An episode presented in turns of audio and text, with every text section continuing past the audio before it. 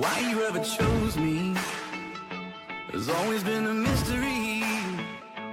All my life, I've been told I belong at the end of the line with all the other not quite, with all never get it right.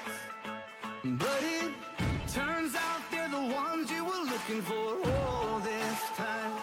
Cause I'm just a nobody. Hola, hola, ¿cómo están? Los saluda los Don.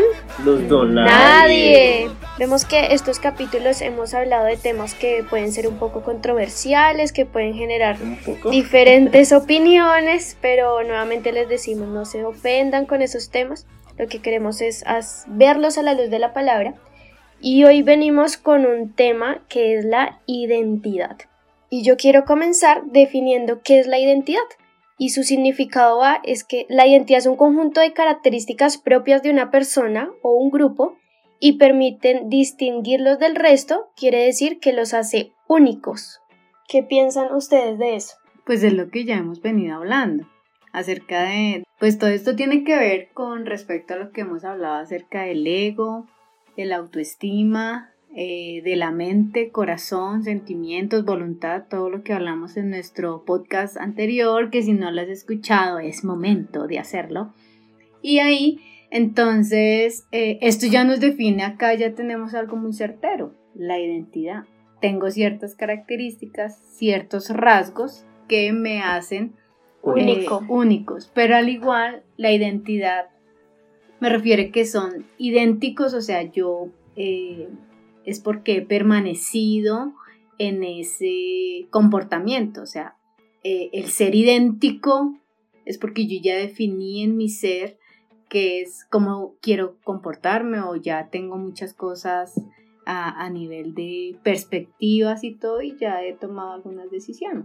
Es que yo digo que ahí en el tema, en el tema de la identidad es, es muy ligado a lo que hablábamos eh, en el podcast pasado y es en el hecho de, de ese, de, de ese crear como mi, propio ser, ¿sí? mi, mi propia imagen, mi propia proyección de vida, que era lo que decíamos, eh, lo que mi mente concibe es con lo que la estoy llenando, con los valores que tengo, con el tipo de conocimientos que tengo y eso también va muy ligado a lo que yo quiero hacer de mi vida. Yo digo que la identidad es como, como poner esa visión en el norte y me identifico de pronto con, puede ser con una persona como también puede ser con una meta. Me defino también, me identifico con una meta y trazo como lo que voy a hacer de aquí hasta allá para lograr eso. Muchas de las cosas en las que de pronto caemos o fallamos es porque a veces perdemos como ese norte, como perdemos esa visión de lo que queremos ser y cómo queremos llegar a alcanzarlo. Sí, es que también en esa, o sea, la identidad eh, es algo que también se forma, ¿sí? eso también lo hemos hablado, y va a depender mucho del ambiente donde se, se desarrolle esa, esa identidad. Por eso es que es muy importante ver quién soy yo, pero para poder responder ese quién soy yo y para dónde voy, pues es importante ponerlo bajo un filtro que tiene, tiene que ser la palabra de Dios. Igual, yo he escuchado algunas conferencias acerca de la identidad y resulta que están diciendo que eso ya está como mandado a recoger. Escuchaba una conferencia donde decían que esa pregunta de quién es usted ha marcado a toda una generación y Con le ha hecho daño. incómodo. Sí, ah, le ha hecho daño en cómo estamos tratando de encasillar a una generación en esa pregunta de quién soy yo. Realmente lo que pasa es que las generaciones hoy en día están tan influenciadas. Depende de donde yo esté y me comporto como tal para poder encajar o para poder ser eh, aceptada en una sociedad que mm, cada vez está un poquito más mm, loca. Más peor, diríamos Sí, por ahí. Estamos perdiendo la cordura. Pero, Pero, mira que es- esos problemas o, o esos criterios están en cuanto a la identidad no son solamente de ahora. Esas preocupaciones o esos dilemas no solamente recaen en, la época actual, sino que también comienzan desde hace más de 4.000 años en, en la época de los patriarcas y más específicamente con el caso de Jacob y lo de su nombre. Porque ¿qué significaba Jacob? Engañador, ¿cierto? Y eso le dio como a él un ambiente, incluso pues porque así también pues digamos lo formaron, eh, digamos su madre tenía como un tipo de trato diferente con él y demás. Y el nombre, o sea, apartamos de que pues, el nombre para los judíos era muy importante porque le daba como, como esa identidad mucho más arraigada que lo que lo tenemos en este momento. Pero cambia todo cuando Jacob tiene ese encuentro personal con Dios, porque ya no viene a ser esa identidad como engañador, sino que Dios le cambia el nombre a Israel, que Israel significa príncipe de Dios, si no estoy mal, ¿cierto? Entonces, ese es el, el, problema tan grande que hay con la identidad, porque es que la identidad no tiene que ser con respecto a, a cómo yo soy por medio de lo que piensan los demás o un contexto en sí, sino que mi identidad debería ser desde lo que Dios dice que yo soy. Y se va perdiendo en el camino es porque eh, a nosotros según tema que queremos tratar, no muy profundamente, pero sí hablarlo para, para entenderlo un poco acerca de una cosmogonía, acerca de, de, lo que yo creo, de lo que yo estoy viendo, de yo como nací en el 2004 o en el año que haya nacido, pero todo eso viene de mucho tiempo atrás que empieza a definirme porque Dios así lo ha, lo ha provisto, lo que hemos también hablaba es que nosotros le creemos a todo, les creemos a las filosofías, les creemos a los pensadores, a ahorita con las nuevas tendencias de la nueva era, ahorita vi que la gente está muy muy entusiasmada y que es lo máximo y lo último en Guaracha, la meditación. Y todo eso hace que la gente tratando de buscar como su paz interior o sus orígenes, pero tiene que ver con esta palabrita. ¿Podemos hablar de ello? Sí, Mari, pues mira, o sea, la, la cosmogonía, o pues más bien hablando de la cosmovisión, es esa visión o concepción global del universo. Cómo yo veo el resto de cosas, cómo yo veo mi propósito, cómo yo veo como quién soy y cómo, o sea, él responde literalmente la cosmovisión, responde el quién soy y dónde estoy y para dónde voy. Es que sí, ahí es muy importante para poder empezar a hablar de la identidad, es el hecho de comprender eh, lo que tú tocas, María, es mis orígenes. Sí. Y para poder entender cómo esa cosmovisión que deberíamos tener para tener una buena identidad, es que o la identidad que, que deberíamos tener. La cosmovisión, o sea, significa armonía. Entonces es como, también como esa paz o esa armonía que yo tengo con, con, respecto a lo que yo pienso. Sí, exactamente, y para poder entrar en esa armonía tenemos que poder entrar a Génesis y revisar realmente cómo fue creado todo, cómo fue creado el hombre, cuál es el propósito que Dios le puso al hombre, porque pues es Él el que hace la obra, Él es el que nos crea y no nos crea simplemente porque sí, sino nos da un, un hacer, nos da una labor y lo más interesante es que él enseña y acompaña en esa labor. No es que haya puesto a Adán en el Edén y pues mire a ver cómo hacen, no, Dios está ahí enseñando, tienes que trabajar la tierra, ven, tenemos que ponerle nombre a los animales, sí, ahí él está Hay unas funciones específicas, claro. Y ahí todo eso se centra y podemos empezar desde ese punto viendo realmente quién y para qué es creado el hombre. Esa, esa parte es chévere porque no solamente nosotros lo hemos hecho, sino que en los evangelios todos conocemos que en el Nuevo Testamento está Mateo, Marcos, Lucas, y Juan, ¿sí?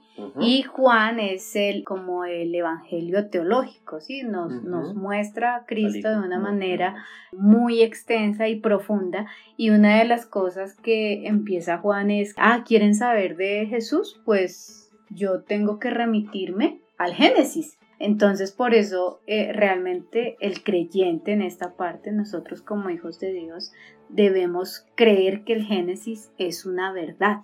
Sí, sí, sí, porque hay muchas personas que piensan que es, un mito, una sí, o sea, eh, que tiene más peso la ciencia. No, Dios es el Dios de las ciencias, ¿sí? Y, y, nosotros debemos entender que ahora Génesis no estaba diseñado como para explicarnos paso a paso cómo fue la creación, no, era el fundamento, yo la creé Dios es el fundador del, del cielo y de la tierra y de todo lo que hay. Y Juan, por eso, en Juan capítulo 1, ¿Qué dice? Dice, en el principio existía el verbo y el verbo estaba con Dios y el verbo era Dios. Él estaba en el principio con Dios. Y acá recordemos que para eh, Jesús entra diciendo que él era el verbo y la palabra correcta sería logos en el griego que significa palabra porque para los, o sea, cuando Juan empezó esto dijo es que en ese momento ya se estaba levantando toda la filosofía griega y ellos decían es que la palabra es lo que une al universo con el hombre. Entonces Juan dice, ah, sí, yo les tengo quién es ese que une, es Jesucristo. Sí, o sea, empieza a poner un fundamento, una piedra angular ahí súper poderosa, porque dice, ustedes quieren saber de dónde venimos y todo cómo comenzó, empecemos a hablar desde el Génesis y por eso es que tenemos que remitirnos al Génesis creyendo en que realmente es una verdad absoluta. Podríamos tener muchas personas que dicen, no, pero ustedes cómo saben que eso fue verdad, pues realmente los cielos y la tierra cuentan, Cuentan la la gloria de Dios, sí. o sea, no necesito que el Señor venga y se revele en algo cuando yo miro los cielos, son perfectos. La tierra, su plenitud, el sol, las galaxias, todo. Alguien tuvo que haberlo hecho de, de esa manera tan extraordinaria y pensar que nació de la nada, pues es más loco todavía que realmente reconocer que hay un creador. En el siglo XX hubo un filósofo muy, muy grande y dice que fue uno de los más influyentes en cuanto al ateísmo y es Anthony Flew. Y dice que él, después de 81 años de estar firme en su ateísmo, en una entrevista que le hicieron, él tuvo que reconocer que em- había empezado a creer en Dios. Ush. ¿Por Muy perfecto, dice- muy dice perfecta dentro- la creación. Dice más o menos dentro de la, de la entrevista que le hace, le preguntan por qué, si habían muchas personas que habían empezado a seguirlo, que habían empezado eh, a, ser ateos, pues debido a todo lo que él afirmaba, que porque después de tanto tiempo y en su vejez había decidido creer en Dios. Entonces él dice que él estaba estudiando hechos verídicos y que él no podía decir que todo lo que eh, existe había salido de la nada. Que la nada no es capaz de crear alguna Sí, cosa, no. algún objeto, ni mucho menos vida. Nada. Y que los hechos, los hechos son tan, tan verídicos que detrás de todo lo que existe y ve y cree, hay alguien que lo que estuvo ahí Que creando. estuvo ahí. Es que hay, hay muchos ateos o, o personas de ciencia que se centran más en, en refutar qué es supuestamente qué es lo que dice la Biblia, en vez de ver que en la misma ciencia, o sea, porque dice la palabra que también... Corrobora. Claro, o sea, Sí. porque es que Dios es el que revela la ciencia a los hombres. Sí. Y a partir de la ciencia también se puede llegar al conocimiento pues de, de que Dios es el creador y, y el que Dios sustentó a todas las cosas. Y algo también para, para complementar eh, esa parte, Willy, es que dice Juan 1, en el principio, ¿sí? Y por qué Jesús o Juan empieza a hablar de el principio. Porque los griegos, ellos se preocupaban mucho por eso, Por el cuál era el principio o el origen de las cosas. Entonces, por eso mismo Dios dice, o Jesús en ese momento dice, en el principio, o sea, Él es el primero, Él es el sustento y Él es el que le da el movimiento a todas las cosas. Ellos hablaban en, en cuanto a la sustancia, en cuanto a ese origen primario. Los griegos por una parte empezaban a, a mirar, listo, o sea, las cosas que conforman el universo de pronto pueden ser los elementos agua, tierra, fuego y aire. Pero de eso, ¿cómo surge una identidad? ¿sí? De eso cómo surge una vida. Por eso Cristo tiene que venir a decir en, en Juan, di- dice, yo soy, en el principio era el verbo y el verbo era Yo con soy Dios. la palabra. Yo soy la palabra. Y dice el versículo 3, todas las cosas fueron hechas por medio de Él y sin Él nada de lo que ha sido hecho fue hecho. Punto. O sea, Él pone su sello en la creación. O sea, todo lo que ustedes ven, todo lo que ustedes han visto proviene de Jesucristo. Él, él sabía que iban a investigar, iban a poder encontrar fósiles y que, o sea, él, él corrobora todo eso porque realmente pues ¿cómo vamos a negar que eso pasó? Está perfecto. Pero como el trabajo de la Biblia no era decirnos exactamente día tras día, momento tras momento, toda la creación, pues el Dios lo que hace es poner fundamento porque la palabra de Dios, que es como la, la carta de Dios para el hombre, es, es, el pensamiento de Dios para la humanidad, es un tema de redención eterna, ¿sí? Entonces, eh, cuando nosotros empezamos a ver eso, pues realmente tenemos que empezar a ver cuál es mi cosmogonía, qué es lo que yo estoy creyendo, qué es lo que yo estoy em, atesorando en mi corazón de, de dónde vengo, porque eh, no se trata de religión, no se trata de un tema religioso. Acá yo no veo que Jesús dice, yo creo todas las iglesias cristianas o católicas, o no, todas las cosas. Él está hablando de algo más eterno y pues cielo, tierra, galaxias, planetas, todo lo, lo que nuestra mente imagina es porque ya estuvo en el corazón de Dios. Eso me parece perfecto porque eso rompe como muchas teorías que, se crean a través del tiempo. Y lo veíamos. Tratando de buscar nuestro origen. Tratando de buscar nuestro origen, sí. Hay, hay teorías que dicen que lo que está haciendo Dios es como una especie de experimento al momento de hacer la creación y que lo que hace Dios es que ve como nuestro comportamiento y aprende de lo que nosotros hacemos o de todo lo que hemos vivido. Qué loco. Y empieza a ser absurdo, porque es que realmente Dios conoce todo. En su eternidad no hay nada que Él pueda aprender. En su eternidad no hay nada que Él pueda conocer nuevo porque dentro de su eternidad Él tiene todo ese conocimiento. Todo lo que está pasando Él ya lo sabe. Y es que debemos sacar a Dios de nuestra mente humana. O sea, Dios no se comporta como nosotros, ahí el, Diosito. y es el, problema de nosotros, porque nosotros buscamos responder quién soy a partir de lo que yo, quiero, o sea, de lo que yo mi pienso. mentalidad limitada, o sea, ¿cómo voy a entender a un Dios que ha creado todo con razonamientos míos? Ilimitado, para, no entrar de eterno, infinito, eh, es su aceidad, él subsiste por, sí, mismo, o sea, nadie lo, lo manda, lo mangonea, Dios no es manipulable. Y a veces nosotros pensamos, ah, es que, es que Diosito, bueno, no, sé a veces que pensamos tantas locuras de Dios porque no le conocemos. Y, y tratamos de darle un origen a Dios tan simple, se nos olvida que y, es, y es que eso fue lo que también se intentó hacer por parte de la humanidad y empezaron a crear dioses o crear eh, orígenes para el hombre de los cuales pues eran unos dioses que eran manipulables, que cambiaban, ¿cierto? Que si un día estaban enojados, si otros días estaban bien. Yo que tenía que hacer obras para poder agradarle, para que él me hiciera un favor. Porque esos dioses se parecían a, ellos. Eso iba a decir, eso es lo más triste, o sea, cuando la palabra dice, tienen boca más no hablan tienen ojos más no ven, tienes manos más no palpan, y ver que ellos se estaban pareciendo a sus dioses. Quiere decir que basaban su identidad en algo que ellos mismos estaban creando. Creando, exacto. Y ahí es donde está el error, porque yo necesito entender que realmente yo provengo de una creación de alguien muy superior a mí, que no piensa como yo, o sea, Dios no es humano, para que se mueva como nosotros, yo debo comprender que tengo que mirar al cielo y reconocer que hay un creador. Y es que en, la identidad también se puede ver que tanto, y es una característica solamente de Dios, y es que él, por Él y para Él fue todo lo creado. Si yo entiendo que mi identidad se, o sea, va inmersa en Dios, va en Dios, pues yo voy a entender de que Dios es mi sustento y el que me da mi, mi propósito.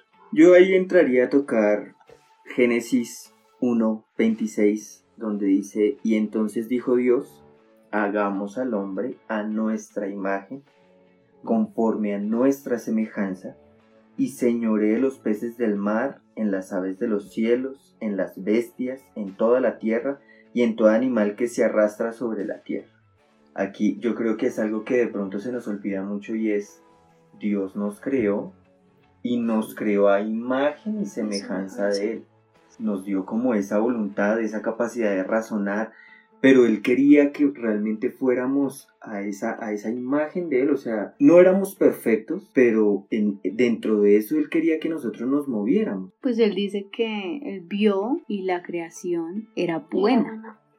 Y, buena en gran manera, o sea, Dios nos dio muchas cosas y yo las he venido perdiendo por estar tratando de identificarme con cosas que no eh, son el origen eh, correcto. Es que yo trato de identificarme. Perdón interrumpirte, pero si nosotros vemos, desde ahí nos está dando una identidad. Si nosotros vemos todo el Génesis, en ningún momento vamos a ver a Adán diciendo quién soy yo, porque él ya tenía su identidad definida.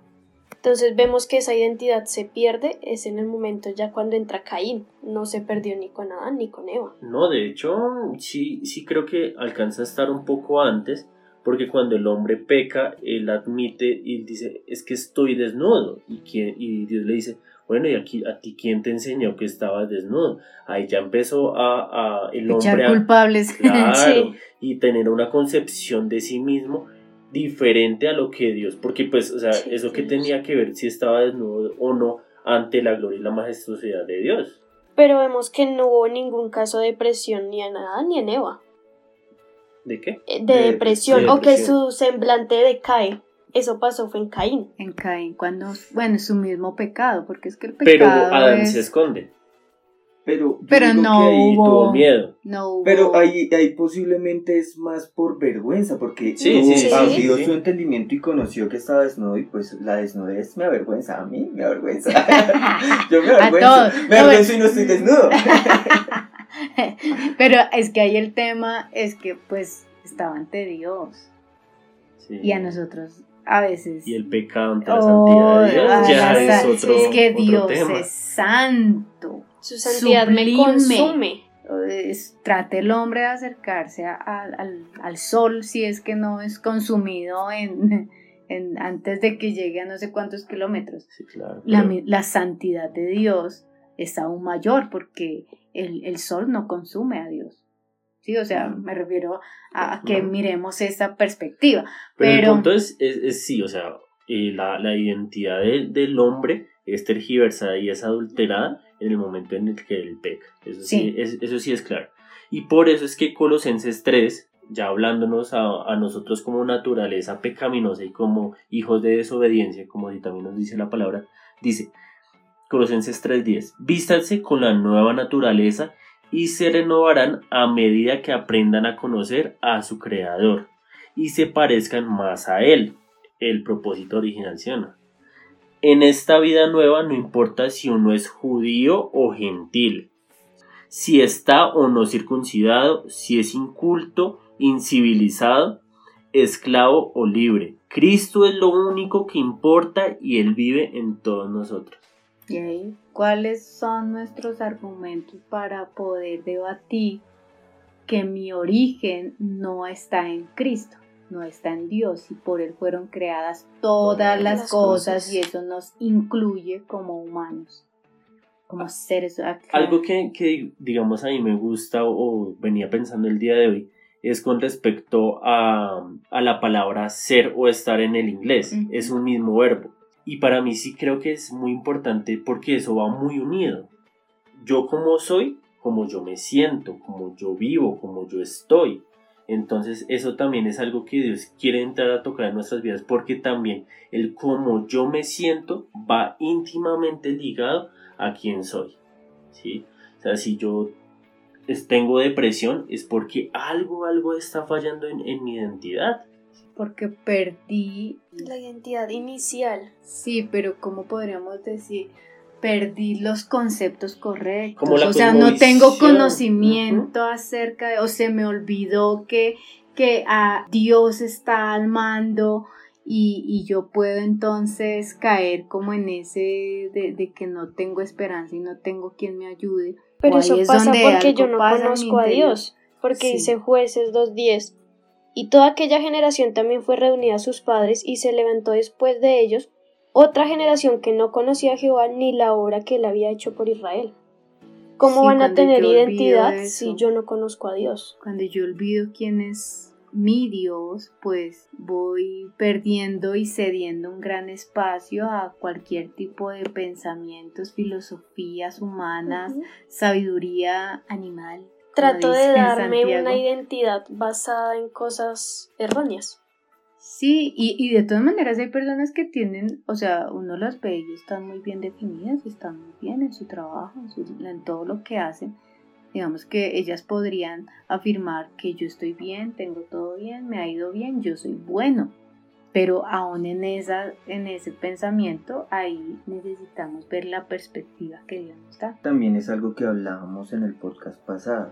Esas cosas es edificar sobre la arena porque yo puedo edificar toda mi vida profesional, toda mi vida familiar, todo, pero si no está basado en Cristo es realmente edificar sobre la arena porque es algo que no es estable, es algo que en algún momento voy a poder perder. Si mi identidad está basada en mis metas y en mis logros, en algún punto esos, esas cosas me van a fallar y ¿qué va a ser de mí? Mi identidad se va a perder, mi identidad va a ser tergiversada. Por eso a mí me gusta muchísimo Efesios 2.20, que dice, ustedes que edifiquemos sobre esa piedra angular, sobre lo que los apóstoles están construyendo, que dice que es la doctrina misma de Cristo y que es esa piedra angular. Cuando en esa época que no existían arquitectos, que no existían grandes constructores ni eso, las personas se ponían a mirar cuál era la piedra perfecta, cuáles eran sus ángulos, las más lisas, las más resistentes, para sobre esa piedra edificar columnas que fueran fuertes y la edificación no se fuera a caer. Y los fundamentos, solamente hay un fundamento, uno no pone dos fundamentos para edificar una casa, uno pone solamente un fundamento y sobre ese crea un edificio, crea lo que quiera. Por eso Efesios me parece que es realmente importante donde podemos decir, Cristo es esa piedra angular, ahí está nuestra identidad, ahí sobre eso podríamos edificar. El problema, Willy, es que, como también decía un, un rato, o sea, se construye sobre otras piedras que no son esa piedra angular, entonces sobre mi trabajo, sobre mis sentimientos, sobre mí mismo, como hemos hablado en, anteriores em, episodios. Y por eso es que Gálatas dice esto. Gálatas 4.8 dice, antes de conocer a Dios, ustedes los gentiles eran esclavos de los llamados dioses que ni siquiera existen. Así que ahora que conocen a Dios, o mejor dicho, ahora que Dios los conoce a ustedes, ¿por qué quieren retroceder y convertirse otra vez en esclavos de los débiles e inútiles principios espirituales de este mundo? Énfasis ahí en, el, en los débiles e inútiles mm. principios. O sea, hay que ser pesados en, en este punto. Sí, porque si vamos a poner una balanza mis argumentos y las cosas en las que yo estoy creyendo, aquí dice la palabra que son débiles porque no se han construido sobre esa piedra angular y van a ser totalmente inútiles porque no son el propósito original que Dios tenía desde, desde que me, hizo, porque es que él, él me conoce, o sea, ahí dice su palabra, es el que me conoce. Entonces, porque nosotros vamos y nos refugiamos en, en otras cosas que no son diosas. Y dice, otros dioses que ni siquiera existen. Lucas 9:22 también dice, pues el que quiera salvar su vida la perderá, pero el que pierde su vida por mi causa la salvará. ¿De qué le sirve a uno ganar el mundo entero si se pierde o se arruina a sí mismo? Mm. Se arruina a sí mismo. Y lo peor es que yo creo que esos pensamientos débiles, inútiles que arruinan mi vida, es un fundamento para yo construir. Sí, pues es que estamos viendo que construimos en, en, en, en, eh, mi cosmogonía. yo, yo tengo un pensamiento, yo estoy creyendo. Eh, aún yo puedo decir, no, yo no creo en Dios ni nada de eso, pero es que se te olvida que aunque no creas en Dios, tú eres creación de Dios. Me estoy eso, eso no, no, o sea, por más que lo nieguen, no quieran saberlo, eso, hay un creador y es que somos muy perfectos, somos muy eh, extraordinariamente meticulosos, o sea, el cuerpo funciona de una manera que, Dios mío, ¿cómo podemos decir que esto nació de la nada? Y ninguna otra teoría me puede dar la identidad que Cristo me da en el Génesis. Nadie, nadie me dice exactamente de dónde proviene mi origen, sino lo que dice el Señor. Es que yo creo, y de pronto para no alargar un poco más, nuestro problema es que nosotros tenemos una identidad, ¿cierto? Que fue colocada por Dios. Pero, ¿qué es lo que ha hecho el mundo? Darme una, una falsificación y una falsedad, lo que de pronto alguna vez nosotros habíamos hablado, una máscara. De nosotros estamos con un velo ¿sí? tapando realmente el propósito y el origen tan grande que Dios ha puesto sobre nuestras vidas y ponemos máscaras y, falsedades en cuanto a nuestro trabajo, nuestros sentimientos y una mano de dioses que ni siquiera existen como dice su palabra y que realmente están tapando realmente la identidad y, ese, ese, ese diseño original. diseño original que Dios ha puesto sobre nuestras vidas. Que es bueno, ahí es donde nosotros podemos ver qué chévere que nosotros tenemos a alguien superior que está listo para enseñarnos, socorrernos, animarnos, fortalecernos. Como el hombre es tan imperfecto, somos tan imperfectos porque no hay nadie perfecto, solamente Dios. Y en medio de eso tenemos a un ayudador y alguien que no solamente se preocupa por mi físico, porque yo esté sano, gloria a Dios por la medicina, porque yo tenga una buena vida, los trabajos, el estudio, eh, todo eso, hay un crecimiento. Hombre, Él se preocupa por mi eternidad y eso es valioso, importante. No solo por lo externo. No, sí, o sea, Dios, Dios quiere que nosotros estemos lindos y, hay un salmo que dice que el, rostro alegre, el corazón alegre, el corazón alegre, hermoso el rostro. Exactamente, sí, exactamente. Y cuando yo veo eso, digo, pues qué bueno que yo pueda estar alabando a Dios y Él va a poner su gracia ante mis jefes, su gracia ante los profesores, ante la misma familia. Tengo el favor de Dios, pero cuando perdemos nuestro origen, qué es lo que somos y cuando entendemos que Dios empieza a darnos identidad, pues yo voy a, enfocarme y la creación de Dios fue creada para la gloria de Dios. Yo quiero tocar ahí algo y es Efesios 4:23 al 24. Cuando dice renovados en el espíritu de vuestra mente y vestidos del nuevo hombre, creados según Dios, en la justicia y santidad de la verdad. Y yo me puse a ver la palabra renovados o renovar, y dice que es volver a su primer estado, dejarlo como nuevo, restablecer algo que se había interrumpido.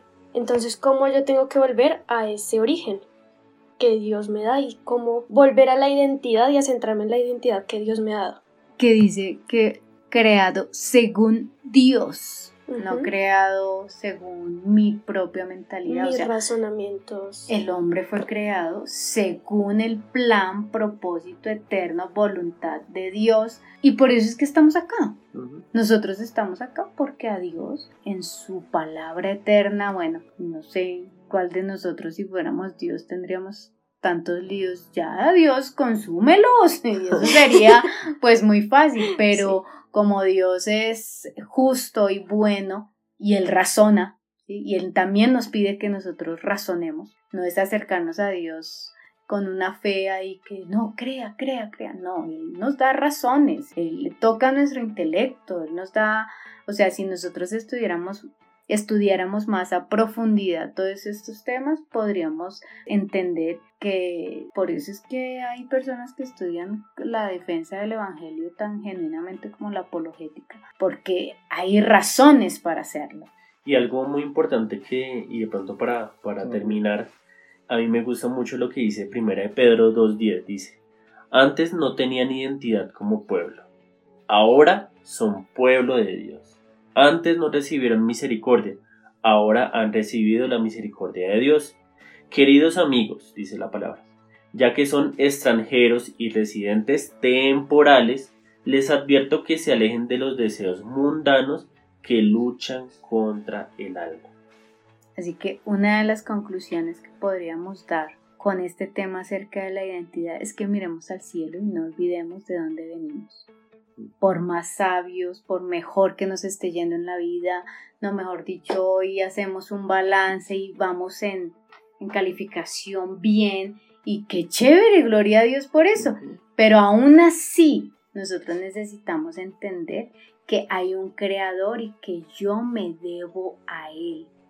Yo fui creada para la gloria de Dios y así no lo entendamos, no lo queramos ver, pues todas las cosas fueron hechas por medio de Él y sin Él nada de lo que ha sido hecho fue hecho. Y ahí incluye todas las, cosas, todas las cosas, ciencias, materias, núcleos, eh, mitocondrias, todos esos conceptos que ustedes saben, lo más inaudito que ustedes eh, puedan ver eh, cuando a veces vemos esas especies que están apareciendo nuevas ahí, Dios recreando su imaginación, haciendo cosas extraordinarias, es Dios.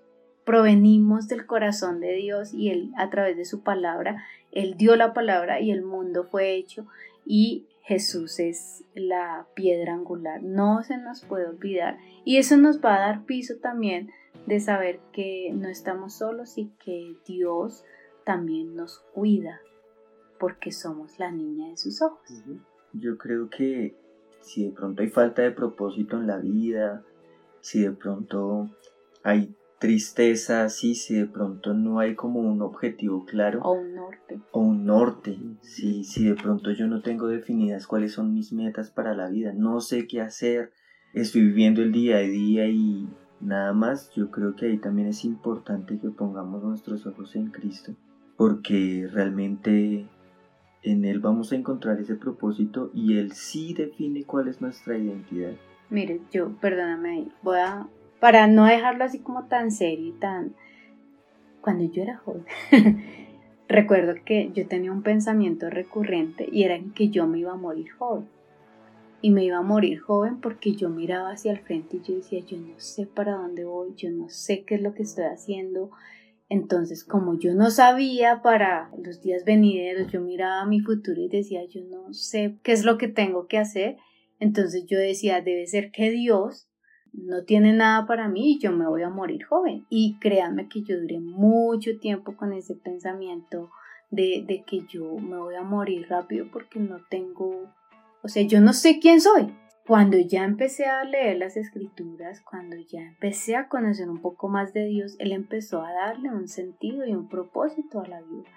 No, se necesita nadie que, externo, no necesitaba ser casada, no necesitaba tener un, un buen trabajo, no necesitaba hacer muchas cosas para tener una razón por la cual vivir y saber que podía ser útil en las manos del que me creó. Y eso empezó a traer vida.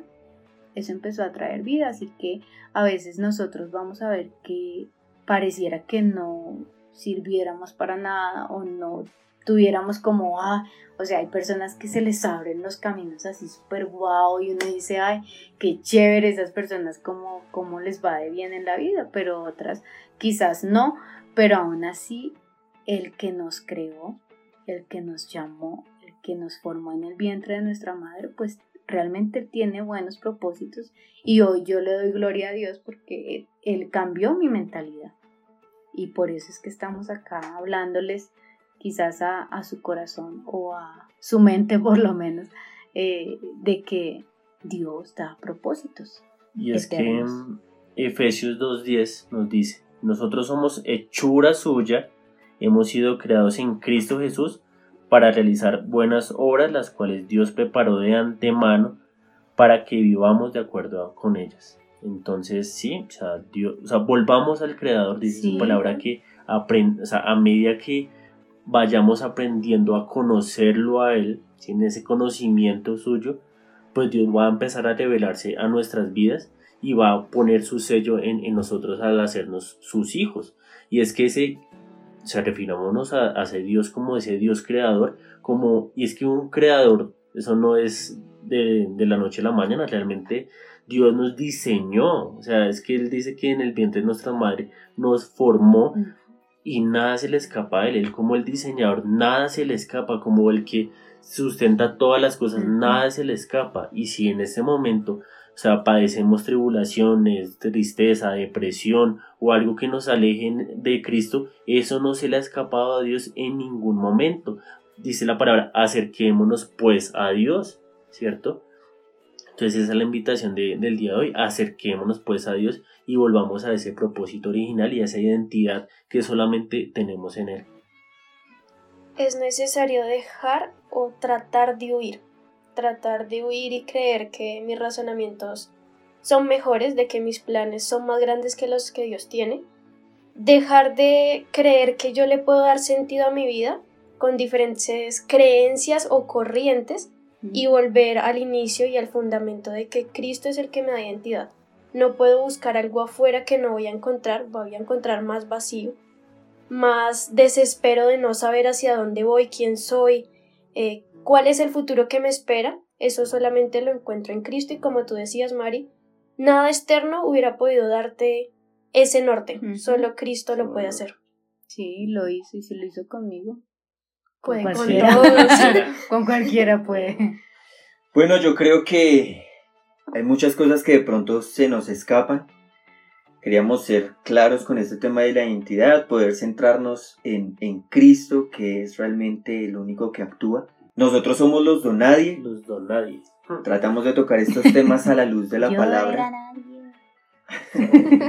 Recuerde que si no está de acuerdo con muchas cosas, que si tiene dudas, que si pregunte, tiene, pregunte. Si tiene preguntas, dudas, si de pronto le surge algún tema que quiera que de pronto nosotros demos respuesta, también lo puede hacer.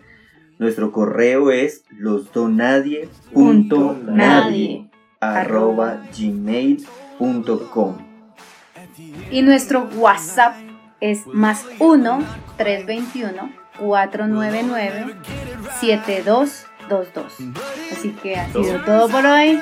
Y se despiden los don. Don nadie. Bye bye.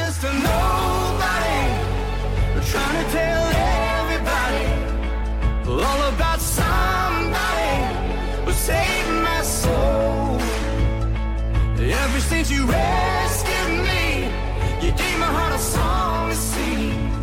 I'm living for the world to see, nobody but for the world to see, nobody